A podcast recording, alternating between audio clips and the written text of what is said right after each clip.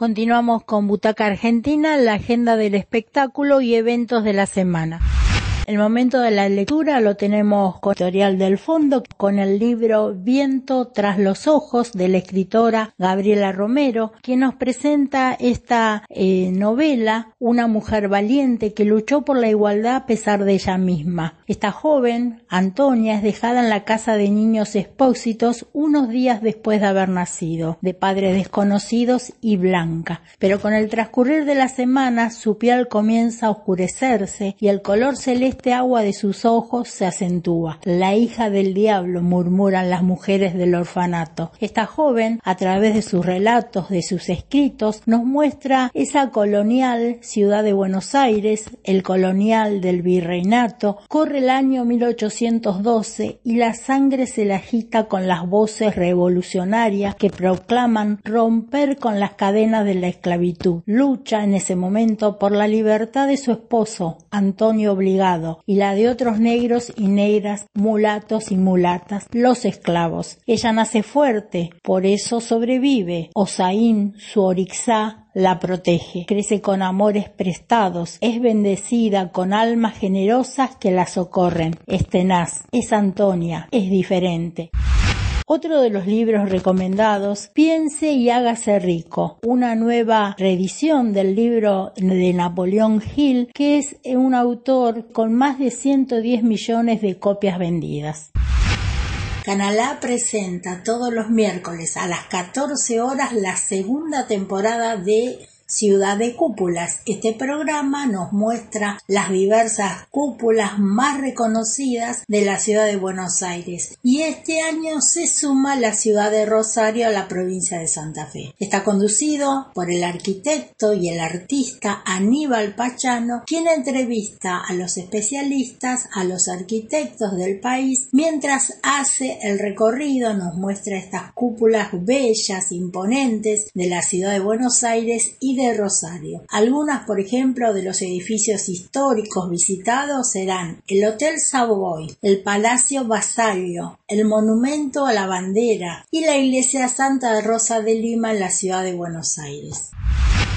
Virus 32, dirigida por el uruguayo Gustavo Hernández, llega a los cines este jueves 21. Está protagonizada por Paula Silva y Daniel Hendler. Un virus se propaga por las calles de Montevideo, desata una masacre escalofriante, los enfermos se convierten en rabiosos cazadores que únicamente calman su fiebre matando a los que aún no han sido infectados. Nadie se salva, ni los animales. Y desconociendo esta situación, Iris y su hija pasan el día en el club de deportes donde precisamente Iris trabaja como guardia de seguridad. Justo esa noche comenzará una salvaje lucha de supervivencia. Por fin aparece la esperanza cuando descubren que luego de cada ataque los infectados tienen 32 segundos, sí, 32 segundos de calma antes de volver a atacar. Es una coproducción uruguaya-argentina y se destaca la impactante locación, en este caso es casi la protagonista, porque se trata de un viejo club con más de 100 años de antigüedad que está ubicado en el puerto de Montevideo. Este lugar permite, junto con el desarrollo de los actores, los movimientos de cámara, dar ese efecto especial a esta película. Virus 32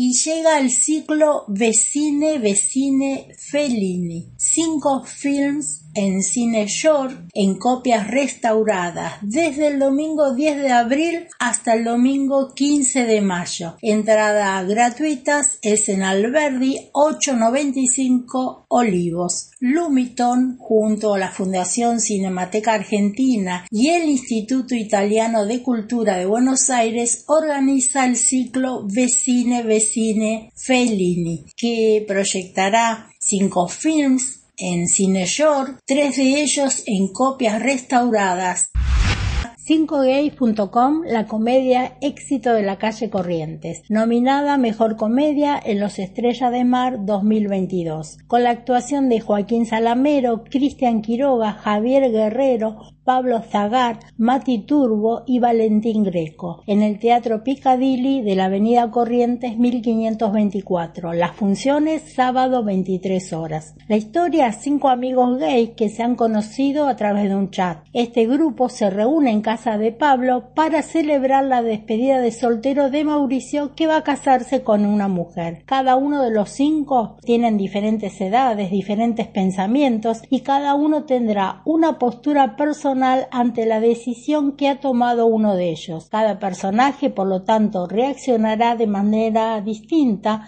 ante la noticia de la inminente boda, que algunos tacharán como traición, desmesura o hasta triste desesperación, con diálogos irónicos, ágiles y llenos de humor que sorprende y divierte desde que se levanta el telón. Hoy en Butaca Argentina vamos a conversar con Lucrecia Vallejos, escritora, autora del libro Confesiones íntimas de la editorial Dunker, y le vamos a preguntar a ella qué la lleva a escribir este libro. Eh, yo soy psicóloga, psicoanalista de la UBA y eh, sexóloga. Me llevó, bueno, un interés muy grande por las letras, por poder expresar y transmitir y eh, a su vez un interés y una curiosidad en saber qué es el amor y el deseo para la mujer y para el hombre. ¿Cuándo influyó el punto de vista de estas profesiones en la escritura tuya de esta obra? En principio empecé a escribir eh, por una manera de expresar, ¿no? Elegí el papel y la letra, las letras como una forma de expresar. Segundo, me empezó a interesar la diferencia entre lo femenino y lo masculino. Y por supuesto, la sexualidad, abordar la sexualidad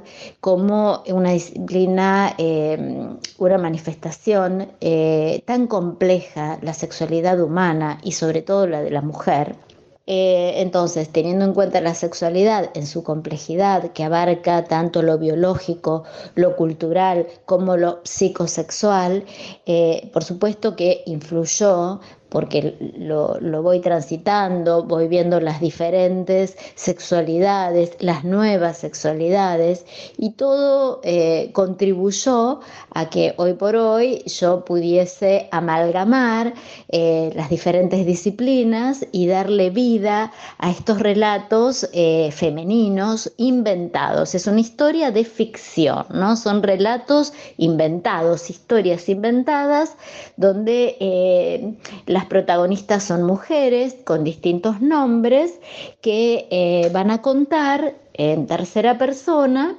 eh, sus diferentes experiencias, amores, desamores, desilusiones, citas ciegas, un recuerdo eh, de un gran amor, una persona mayor que se encuentra en un geriátrico, chicas de 20 años, o sea, hay un caso trans, o sea, son distintos ejemplos de distintas edades, un caso de bisexualidad, donde cuentan, narran sus vidas privadas. Y esto tiene que ver porque eh, escuchando una conferencia de Simone de Beauvoir, una feminista de los 60 y 70 en Francia, ella decía que en sus conferencias las mujeres le acercaban manuscritos contándole sus vidas privadas, como una necesidad de compartir o de pedir ayuda. Y desde ahí es donde me imaginé estas mujeres en una cara a cara con su verdad contando lo que les pasaba. Llega la vigésima tercera edición de la Feria Internacional del Libro en la Rural. ¿Qué días vas a estar? El 2 de mayo a las 19 horas en el pabellón verde que es de Duncan. Eh, lo pueden conseguir a mi libro en librerías Jenny, Ateneo, Editorial Duncan, Librería Borges. Mi Instagram es arroba